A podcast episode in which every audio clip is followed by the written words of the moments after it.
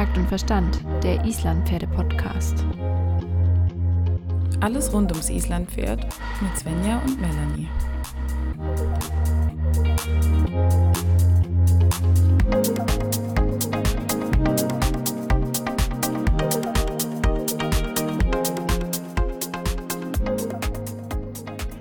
In der letzten Podcast-Folge haben wir über die Motivation und das Training und Lernen deines Pferdes gesprochen. Jetzt wollen wir noch ein bisschen tiefer in das ganze Thema reingehen und nochmal dir ein paar mehr Möglichkeiten an die Hand geben, wie du deinem Pferd wirklich alles beibringen kannst. Also viel Spaß beim zweiten Teil dieser Folge und lasst uns gerne Feedback da.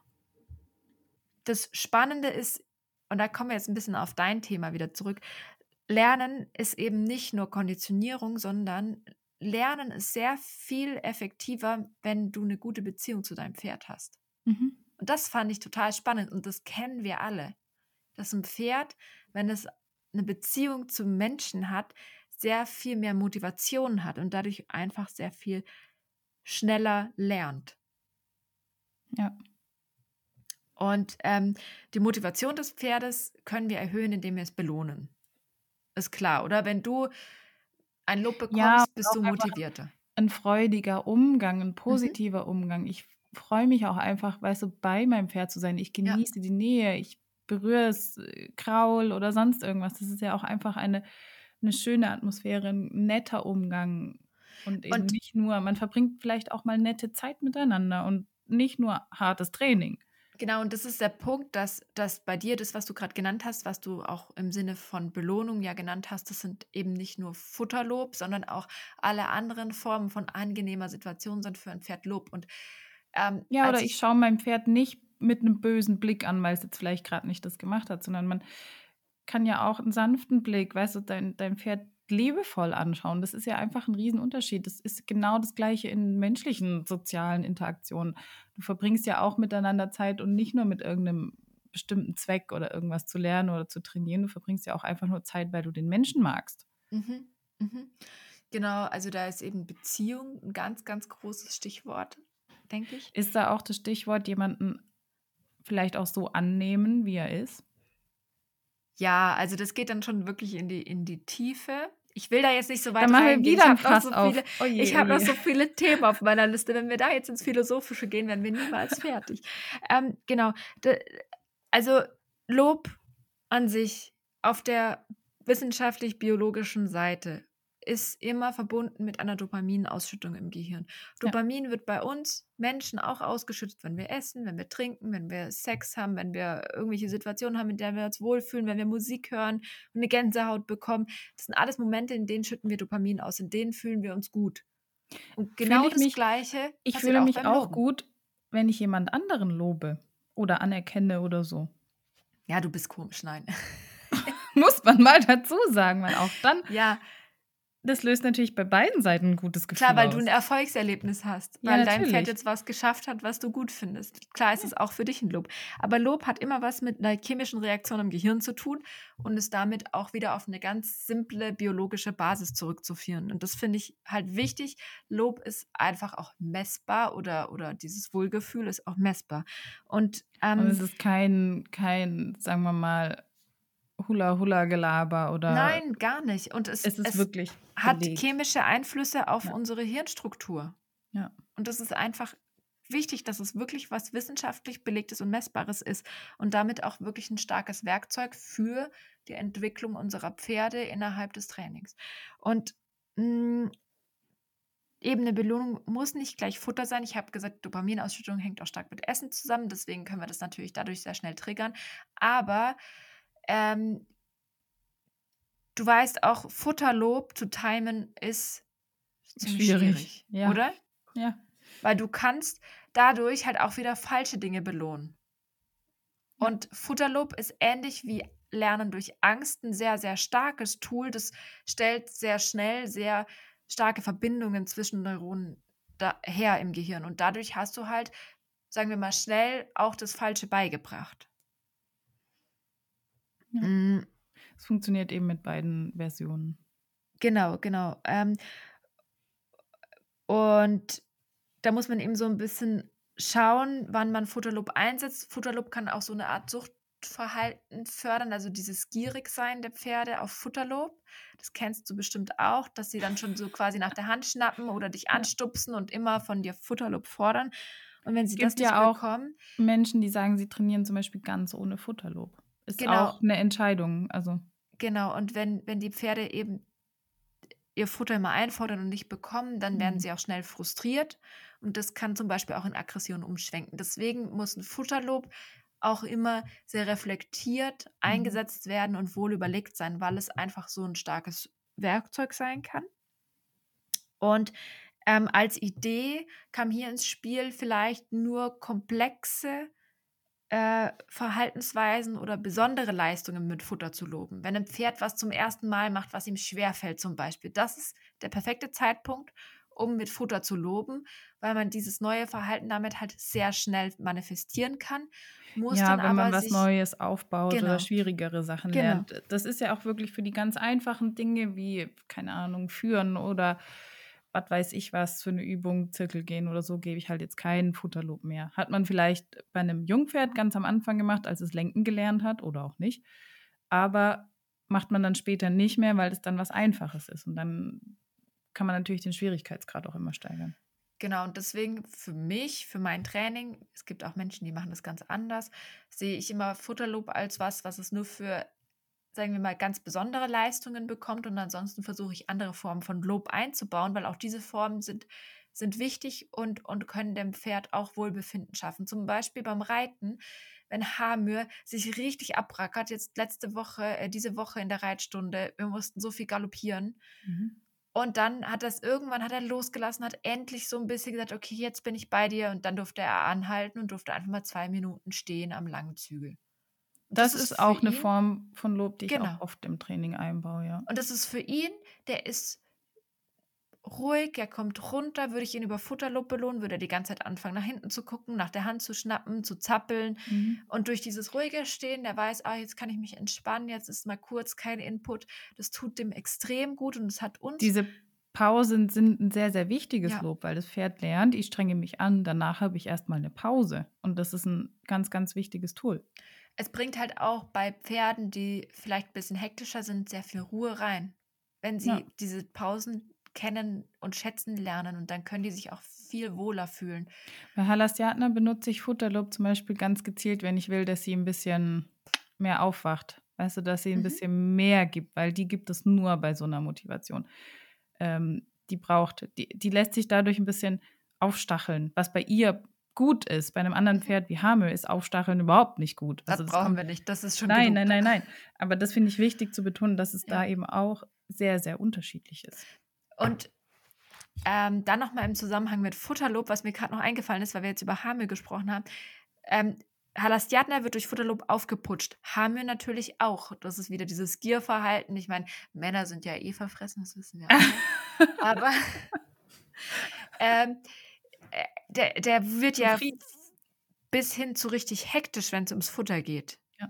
Der kann ja richtig kirre werden. Und was ich da auch ganz wichtig fand und was immer im Zusammenhang mit Futterlob stehen sollte, ist Höflichkeitstraining. Das hast du nämlich bei ihm ganz schön am Anfang quasi als ersten Schritt ihm beigebracht und das kann ich immer noch jederzeit abrufen und ich bin Echt? Funktioniert so das immer noch? Er bettelt so, aber das ist für mich okay, weil wenn er wegguckt und hofft, er kriegt dann was zu fressen, damit kann ich leben, weil das ist ja nichts, was mich beeinflusst in dem Sinne oder mich Ja, stört weil ich oder hasse das, wenn die Pferde anfangen, halt an dir rumzufuscheln und Genau. machen. Und ähm, deshalb habe ich denen einfach beigebracht, dass sie einfach erstmal ruhig sein müssen oder vielleicht sogar den Kopf erstmal ein bisschen wegdrehen, sodass der Kopf nicht immer direkt in meiner Tasche hängt und es dann das Leckerli gibt. Und zwar erst, wenn man das ruhig nimmt und vielleicht nicht die ganze Hand ins Maul nimmt.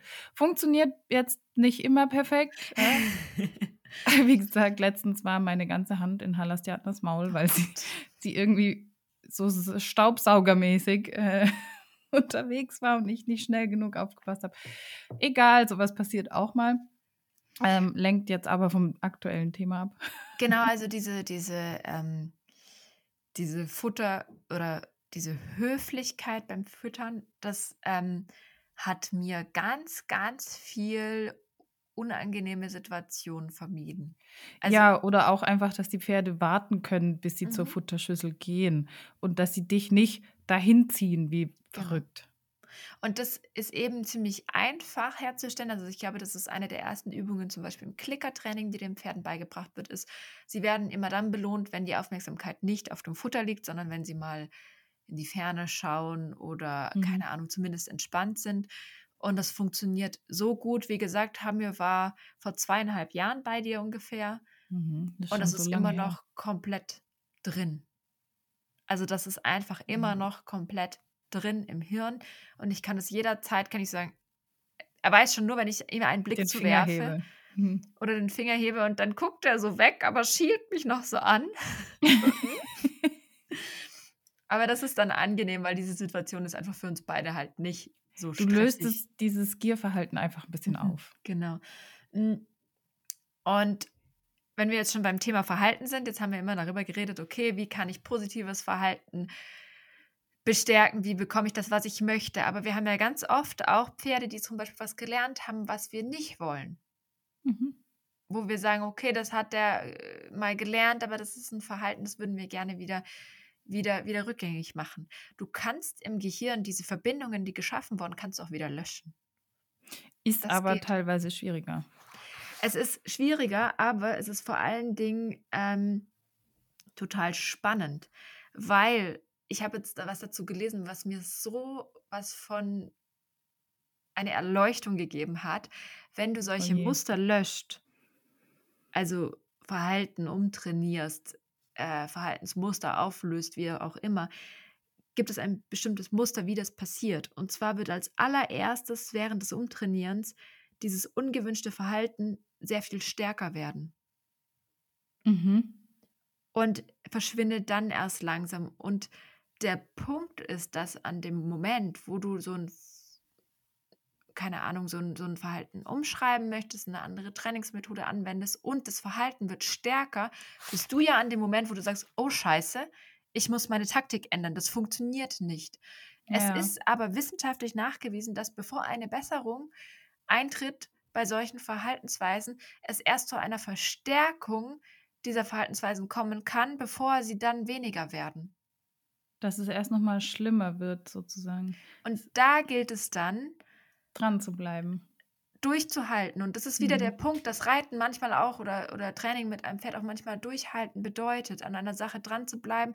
Natürlich muss man immer in, in einem tierfreundlichen Bereich bleiben und sich genaue Gedanken machen. Aber wenn du jetzt zum Beispiel mhm. ein Pferd hast, was in einer bestimmten Situation ein Muster zeigt, immer rückwärts rennt und du es umtrainierst, kann es sein, dass dieses Rückwärtsrennen erst nochmal sehr viel krasser wird, bevor es dann besser wird. Und das verläuft sich dann mit der Zeit durch diese Umprogrammierung im Hirn.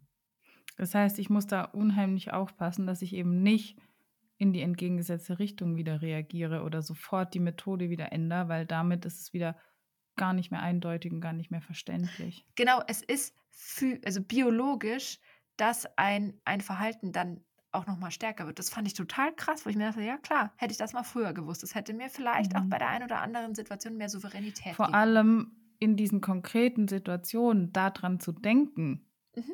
ist ja das noch hilft. schwieriger, weil du musst ja relativ schnell reagieren oder denkst dann halt erstmal verzweifelt, es funktioniert nicht, ich muss schon wieder irgendwas anderes überlegen. Aber es hilft, um eine emotionale Distanz zu wahren. Ja, total ich fand das super, super, super spannend. Also das war für mich wirklich wieder mal sowas, wo ich ja. dachte, okay, das ist total. Weil es ist ja auch wahnsinnig frustrierend. Mhm. Wie oft waren wir schon frustriert? Ja, da leitest du gerade schon perfekt äh, äh, über zu einem, zu einem Thema äh, Frustration beziehungsweise auch Überforderung von einem Pferd. Ähm, also mhm. natürlich ist immer klar, bevor wir ein Verhalten löschen oder umschreiben, wollen wir natürlich es erst gar nicht entstehen lassen. Und dazu müssen wir wissen, was können wir tun, damit unser Pferd ideal lernt. Mhm. Und da gilt es vor allen Dingen, Überforderung zu vermeiden, weil Überforderung ähm, ja, resultiert immer in einem langsameren Lernen. Das kann man schon mal so sagen. Genau, was aber nicht heißt, dass ich jeglichen Stress immer vermeiden kann, weil ein gewisses Lernen ist auch immer mit einem ganz gewissen Stresslevel oder einem gewissen aus der Komfortzone raus, was wir schon öfters erwähnt haben, verbunden. Vorsichtig, Überforderung ist nicht Stress. Also das kann man schon mal sagen. Also mm, eine ideale Trainingsumgebung oder eine ideale Trainingsplanung ist regelmäßiges Trainieren und eher kürzer als lange Trainingseinheiten. Kann man schon mal so ganz verallgemeinern. Wenn ich mein Pferd zum Beispiel jeden Tag sehr, sehr lange trainiere, dann ist mein Training nicht mehr so effizient. Kommt es nicht auch total drauf an, was du trainierst? Also genau. wenn du jetzt ein Distanzpferd trainierst, musst du ja irgendwann mal die Zeit erhöhen. Es geht nicht? aber hier nicht darum, hm, körperliche Leistungsfähigkeit zu trainieren, sondern geistiges Training. Also wenn mein Pferd, Aber Überforderung kann sowohl geistig als auch körperlich natürlich, sein. Natürlich, klar, das, das auf jeden Fall. Aber die, die, die ähm, körperliche Überforderung, glaube ich, verstehen wir sehr viel besser.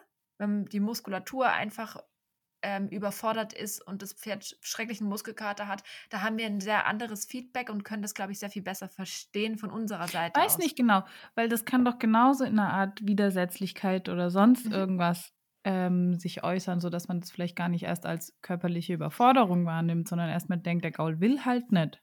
Ja, aber ich glaube, dass diese mentale Überforderung für uns noch sehr viel schwieriger zu verstehen ist, weil mentale mhm. Arbeit mhm. kann auch sein, dass ein Pferd einfach nur angebunden am Anbindeplatz steht. Ja, ja. Das absolut. kann für ein Pferd unter Umständen schon sehr starke mentale Arbeit bedeuten, weil mentale Arbeit bedeutet nicht nur Training, sondern jegliche Interaktion mit dir.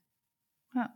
Und jeden Tag vier Stunden mit dem Pferd zu verbringen, muss nicht unbedingt nur positive Konsequenzen haben. Es kann auch sein, dass sich dadurch das Lernverhalten des Pferdes sehr viel verlangsamt oder einfach sich verlangsamt, weil dein Pferd gar nicht, quasi überfordert ist und gar nicht mehr alles umsetzen kann. Und dann lohnt es sich zu sagen, okay, ich komme vielleicht zweimal nur eine Dreiviertelstunde am Tag, wenn ich das will, anstatt vier Stunden am Stück. Mhm. Lieber häufiger und kürzer als seltener und länger.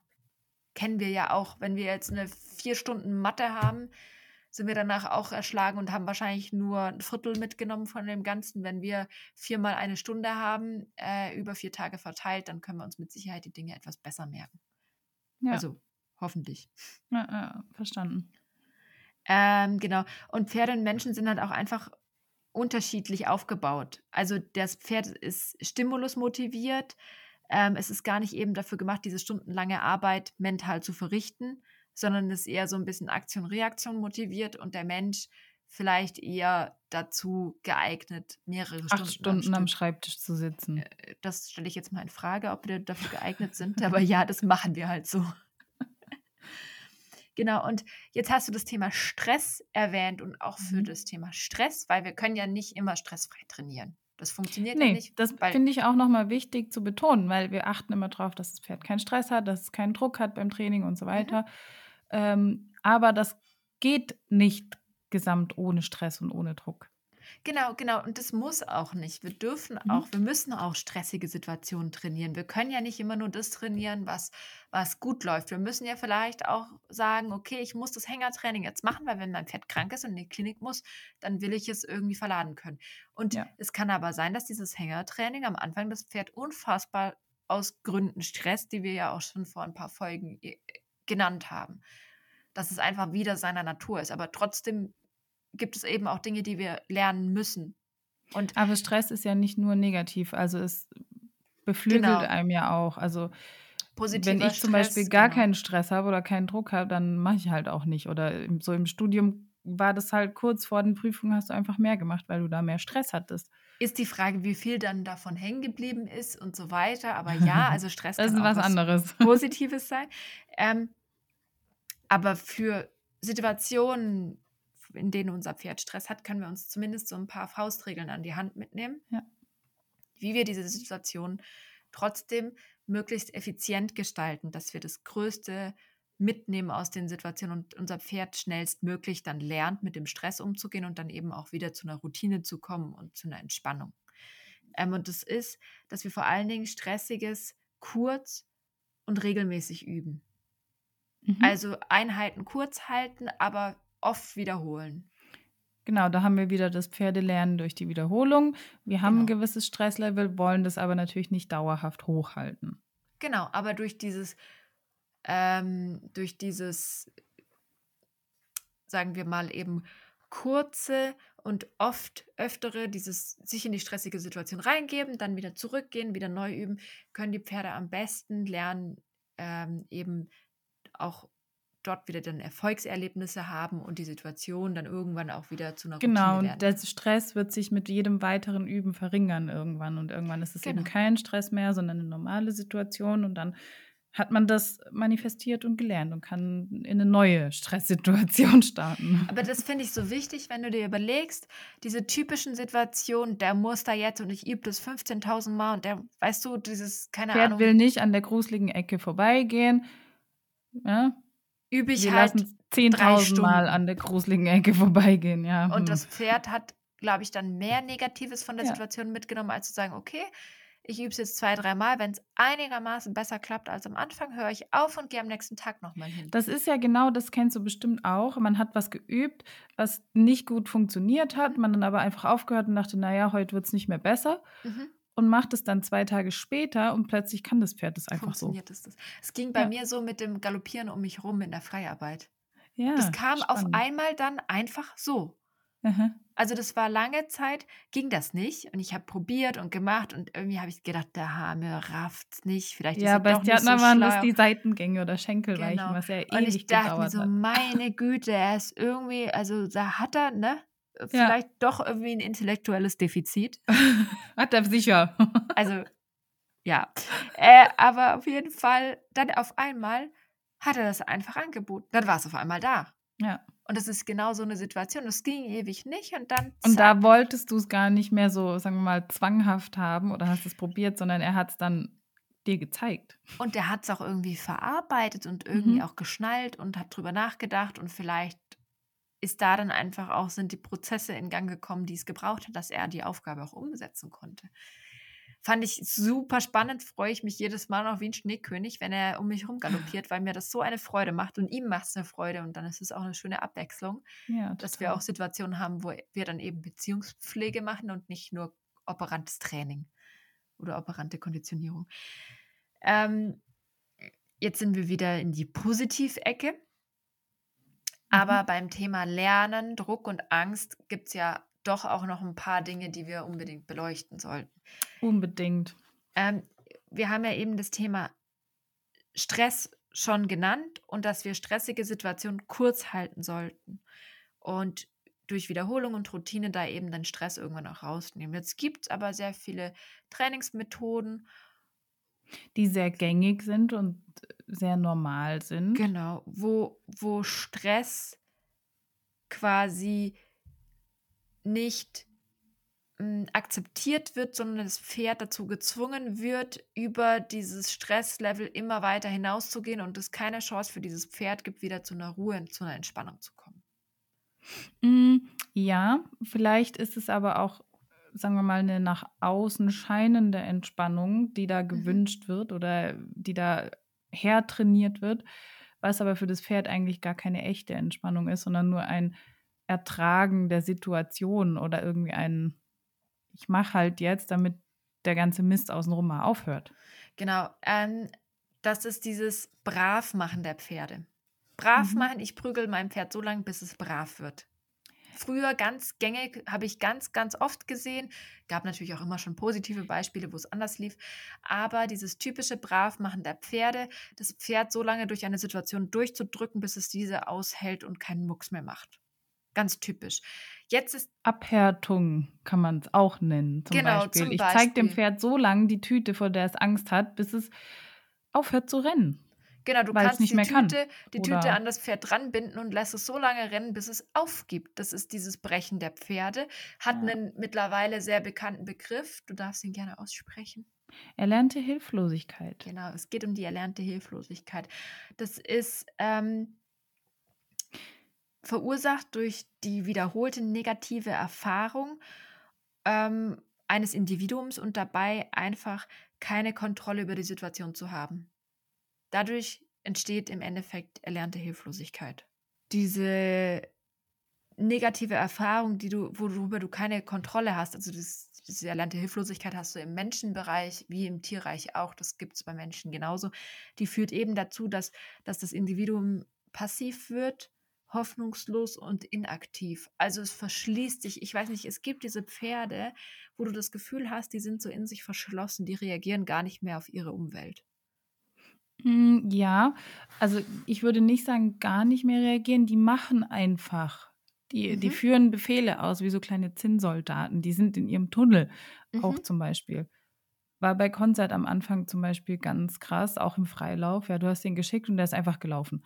Egal. So dieses typische, der geht los, du stellst dich in die Mitte und der rennt und rennt und rennt und rennt und rennt. Genau, rennt er ist zwar nicht gerannt wie blöd, sondern der ist halt einfach normal gelaufen, ja. aber ich konnte ihn nicht hochfahren, runterfahren oder ihn irgendwie mal bremsen mit, mit, mit feinen Körpersignalen. Der hat gar nicht reagiert. Er, nicht ist einfach weitergelaufen. Ja. Der hat mich gar nicht wahrgenommen. Der hat mich mhm. teilweise erst wahrgenommen, als ich ihm in den Weg gesprungen bin. Mhm. Genau, also erlernte Hilflosigkeit beim Pferd kann sich eben auch da nicht nur durch Nicht-Ansprechbarkeit äußern, sondern hat eben verschiedene Merkmale. Mhm. Ja. Wie zum Beispiel eben die Apathie Ungehorsam kann auch eine Form von erlernter Hilflosigkeit sein, also die das nicht reagieren, da wo du ihm dann erst in den Weg springen musst, bis er auf dich reagiert hat, hätte man ja auch als ungehorsam äh, interpretieren können. Dann natürlich Angst, Angst, und auch Aggression kann auch eine Form mhm. der erlernten Hilflosigkeit sein, dass ein Pferd einfach mit totaler Aggression auf eine Situation reagiert. Ähm, und eben das Thema ist immer, dass es aufhört, auf einen bestimmten Reiz zu reagieren. Wie du mhm. gesagt hast mit deinem Beispiel, wo du dich in den Weg schmeißen musst. Das ist eben genau Es ist ja, also die extremen Formen des Natural Horsemanship basieren genau auf diesem Prinzip. Ja, also das müssen wir jetzt nicht nur auf eine eine äh, Trainingsweise äh, anwenden. Ich glaube, das kannst du in die jedem Trainingsbereich. Ja, letztendlich gibt es sie überall. Wenn du sagst, ähm, Desensibilisierung ist auch so ein tolles Stichwort an manchen Sachen. Klar ist es wichtig, das Pferd an gewisse Reize zu gewöhnen und auch aber an gewisse. Aber eine Gewöhnung ist ja vielleicht dann auch nicht das, was eine Desensibilisierung. Ja, aber in der extremen Form kann das eben dahin gehen. Wie du gesagt hast, wir binden die Plastiktüte an den Schweif und warten halt, bis das Pferd aufhört zu rennen. Oder mhm ich binde den Sattel am Pferd fest und lasse es ausbocken. Genau. Kann auch dahin führen. Kann, kann auch dahin führen. Und ich glaube, dass erlernte Hilflosigkeit auch ein Thema ist, das noch ähm, viel zu selten gesehen wird im mhm. Alltag, weil ich sehe total viele Pferde, die auf ihre Umwelt nicht mehr so reagieren wie ein normales unbeschriebenes Blattpferd ja. sozusagen reagieren würde. Ja, du kannst zum Beispiel auch das Ohrenspiel beobachten. Mhm. Ja, geht das Ohr vor, ist es aufmerksam, nimmt es dich wahr, wie ist der Ausdruck in den Augen. Bei Konzert ist es teilweise wirklich, der hat einfach eine Ohrenstellung, die sind so ein bisschen abgeklappt nach hinten und egal, was man vorne macht, wenn man mit irgendwas raschelt, die, die Ohren gehen nicht unbedingt vor. Mhm. Der ist manchmal einfach wie so, wie so abwesend oder in so einem Ertragemodus und steht halt da und er passt gar nicht und guckt gar nicht, was passiert. Und manchmal reagiert er dann komplett über, wenn außen was passiert, mhm. wie jetzt gerade am Anfang zum Beispiel Fahrradfahrer haben ihm extrem Angst gemacht und er reagiert komplett über, aber bei anderen Sachen reagiert er gar nicht. Und es ist der schlimmste Zustand, mhm. weil du kannst keine Kommunikation mehr mit deinem Pferd pflegen. Du kannst mit diesem Tier nicht mehr ehrlich und offen kommunizieren. Und darauf, wie wir vorhin schon gesagt haben, basiert ja alles. Das ja, Pferde es wartet eigentlich, ja eigentlich nur darauf, Befehle auszuführen. Mhm ich, ich bringe jetzt noch mal ein Beispiel vom Konzert. Mhm. Als der kam, habe ich versucht, den zu kraulen und irgendeine Reaktion zu bekommen. Weißt du, einfach was Positives, so, so eine Beziehung aufzubauen. So, hallo, ich bin die Melanie und möchte dein Freund sein. Mhm. Und wenn man den gekrault hat, der hat gar nicht reagiert. Also da kam kein Ausdruck von irgendeinem Genießen oder einem Verständnis. Der hat nicht verstanden, was will die Alte von mir? Was macht die da? Was muss ich tun? Das war eher so ein, oh Gott, was ja, muss ich, ich jetzt tun, was kommt. Ja, und ja. mittlerweile ähm, kraule ich den eigentlich immer, wenn ich ihn in den Stall zurückbringe, immer noch, wir kraulen immer noch vier, fünf Minuten oder so. Und mittlerweile streckt er den Kopf, genießt es und zeigt mir, an welcher Stelle ich kratzen soll. Und das ist eine ganz andere Kommunikation, als es am Anfang war. Der hat gar nicht verstanden, was ich eigentlich damit gemeint habe. Ich wollte ihm was Gutes tun und er war mhm. das gar nicht gewöhnt, vom Menschen so, also sowas Gutes zu bekommen, was ihm gut tun könnte. Das finde ich total schlimm, mhm. wenn den Pferden so die Möglichkeit der Kommunikation genommen wird. Ähm, aber es gibt auch immer Wege, aus dieser erlernten Hilflosigkeit wieder rauszukommen. Also aber es ist, ist auch relativ schwierig, weil diese Situationen immer wieder auftreten. Also du kannst eigentlich, mhm. Sagen wir mal, mit kleinen Schritten vorankommen, aber es geht nicht so schnell, wie wenn du jetzt ein unbeschriebenes Blatt, also ein junges Absolut. Pferd von, von null auf, das noch keine, keine negative Erfahrung in der Richtung gemacht hat, ähm, bei dir hast und mit dem kommunizierst. Das ist ein ganz anderes. Halastiatna zum Beispiel ist ganz anders in ihrer Aufmerksamkeit, in ihrer Kommunikation. Die ja, reagiert ja auf Steffen. alles. Die zeigt, ja, der Steffen, der spricht mit einem. Ja. Und dann hast du teilweise einen Konzert, der spricht nicht mit dir. Der ja. wartet auf den Befehl, den er jetzt ausführen soll. Immer noch. Aber die gute, die gute Nachricht für Pferde, die in einer erlernten Hilflosigkeit feststecken, und wir sind keine Profis, ja. was das Thema angeht, ne, das nochmal ja. vorweggestellt, ist, dass es nichts ist, woraus man nicht wieder herauskommen kann und woraus man genau. sein Pferd auch nicht herausholen kann, auch wenn man vielleicht auch selber diese erlernte Hilflosigkeit verursacht hat, weil das kann passieren. Einfach Natürlich. auf der Basis heraus, aus dem, was wir wissen und wir nach bestem Wissen und Gewissen gehandelt haben, können wir ja trotzdem Fehler machen und auch ein Pferd in die erlernte Hilflosigkeit geschickt haben. Es Aber sind ja auch gewisse Methoden, die man auch als Kind oder die du halt ja, so gelernt ja. hast. Du machst es so lange, bis der Gaul reagiert, scheißegal, ob er jetzt Angst hat oder nicht, der muss es jetzt. Das genau. lernt. Der hat das, sonst keinen Respekt. Ja, auch, ja, ja, das war ja auch zu einem gewissen Punkt auch normal, zu sagen, das Pferd muss funktionieren und das und das machen und es hat keinen Widerstand zu geben. Aber das Coole ist eben, dass durch positive Lernerfahrungen können man, kann man Pferde einfach aus dieser Situation herausholen. Also man muss dann zwar wirklich von vorne anfangen und ja, du musst es ein bisschen rauskitzeln. Sehr wenig sich zufrieden geben, aber über die positive Lernerfahrung kann man diese Pferde wieder, wieder aus der erlernten Hilflosigkeit herausholen. Und Zusätzlich kann eine gewisse Resilienz geschaffen werden. Das bedeutet, umso mehr positive Erfahrungen ein Pferd gemacht hat, umso weniger anfällig ist es dafür, wieder in die erlernte Hilflosigkeit hineinzurutschen. Und das, ist aber, wenn du zum Beispiel solche Methoden, die das Pferd dahin geführt haben oder kennt, wenn du die irgendwie auch nur ansatzweise dann wieder anwendest, Natürlich. dann kommt das auch direkt zurück. Also das merkt das man schon deutlich. Ja, aber das ist ja auch ein Erler wieder gelernt. Ja, und das ist auch was, genau. was du erst wieder über viele Monate und Jahre überschreiben musst, bis es weg ist. Aber es geht. Und das finde ich ganz ja. wichtig, dass es nicht eine Einbahnstraße ist mit einer Sackgasse, sondern ja. dass du auch auf dem Weg wieder umkehren kannst und wieder in die andere Richtung fahren kannst. Genau, das, das ist ja das, wir dürfen auch Fehler machen und jeder macht Fehler. Das ist total normal und gehört auch dazu. Aber dann kann man eben anfangen, das irgendwie rauszukitzeln. Das finde ich das Spannende. Mhm. Genau. Weil jetzt zum Beispiel Konzert gibt einem nicht so viel von sich aus. Ja, der wartet ja, eher, was er machen kommen. soll. Ja, ja, ja, ja. Ich versuche das halt Beziehung immer. aufgebaut, ja. Nein, natürlich nicht. Ich versuche das aber immer so ein bisschen rauszukitzeln, dass er mal selber was einbringt und selber eine Idee hat. Stjarten mhm. hat vielleicht zu viel eigene Ideen manchmal.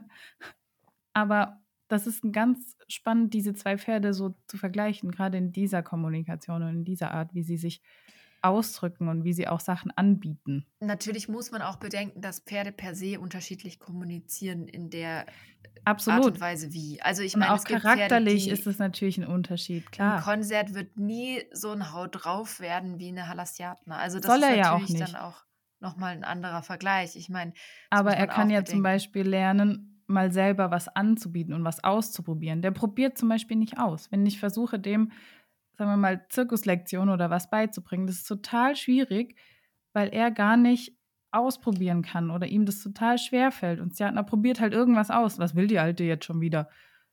Ja. Merkst du ja wahrscheinlich bei Steffen und Hamir auch. Ja, also ich meine, bei Stepnir, Stepnir und Hamir sind halt einfach vom Grundtonus her so unterschiedlich. Hamir ist halt eher der hektische Typ der spult dann eher mal was ab und macht irgendwas ja. und ist ein bisschen hirnlos dabei vielleicht, aber das ignoriere ich dann einfach. Also ich würde das nicht bestrafen oder so. Ich ähm, warte dann einfach ab und es funktioniert bei ihm am besten. Und Stepnir ist in dem, was er tut, schon sehr viel ruhiger. Also er lässt sich mehr Zeit, Dinge anzubieten, ohne dass aber er der ist halt total neugierig. Natürlich, er ist total neugierig, aber er ruht halt ganz anders in sich. Mhm. Und deswegen hast du hier auch nochmal einen ganz anderen, ganz andere Art der Kommunikation, weil er sehr viel ruhiger kommuniziert und zurückhaltender als eine Haarmühe, wo du ihm im Gesicht manchmal schon drei Emotionen in zwei Sekunden ansiehst. Ja, das passt. Aber so geht es uns Menschen ja auch. Bei manchen, manchen Leuten siehst du ja im Gesicht an, was sie denken und bei anderen eher nicht so. Also ja, das stimmt. Kommt drauf an, wie gut man sich im Griff hat, ne? Ja, ich habe mich gar nicht im Griff. auch nicht. ja. Okay, ich würde sagen, jetzt haben wir zwar viele Themen aufgemacht, die wir hier nicht beenden können, aber ich würde das Thema für heute mal abschließen. Ich könnte da jetzt schon noch eine ganze Weile weiter philosophieren. Ja, aber wir müssen auch an unsere Hörerinnen denken und ich glaube, das reicht recht. auch irgendwann mal. Du hast total recht. Wir wollen ja auch nicht alles zu Ende diskutieren. Man kann ja auch, da darf man auch mal Sachen offen lassen.